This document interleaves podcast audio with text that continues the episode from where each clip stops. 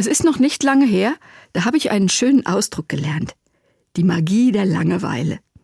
Eine Nachbarin, Mutter eines fünfjährigen Jungen, hat mir davon erzählt.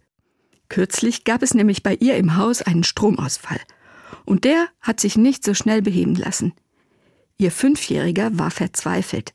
Er hatte sich auf das Spielen mit seiner elektronischen Spielkonsole gefreut, und nun gab es gerade in seiner Spielzeit keinen Strom.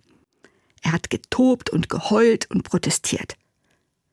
Aber irgendwann ist auch dieser kräftezehrende Ausbruch versandet.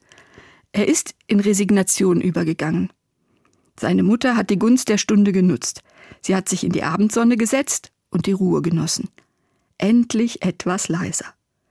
Dann ist es aber ruhig geblieben und es kam auch nach einer Stunde kein Quengeln und Schimpfen. Sie hat schon gedacht, der Kleine ist wohl eingeschlafen. Deshalb ist sie ganz leise zu ihm gegangen. Und da hat sie gesehen, er war ins Spiel vertieft. Lego und Stofftüre waren aufgebaut. Vor ihren Augen wuchs ein ganzes Lego-Dorf. Sowas habe ich schon lange nicht mehr bei ihm gesehen, hat sie gesagt. So eine Hingabe ins Spiel. Magie der Langeweile haben die beiden das dann genannt. Und sie wollen es wieder machen. Ich hatte so viel tolle Ideen auf einmal, hat der Sohn gesagt. Und seine Mutter hat mir erklärt, ich habe mir fest vorgenommen, Langeweile zu einem festen Bestandteil des Alltags zu machen. Und sie selbst hat sich zu einem Schweigeretreat im Kloster angemeldet.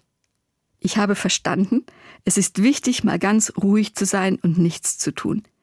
Die vielen neuen Ideen, von denen ihr Sohn gesprochen hat, die nennt sie Inspiration oder auch Stimme Gottes.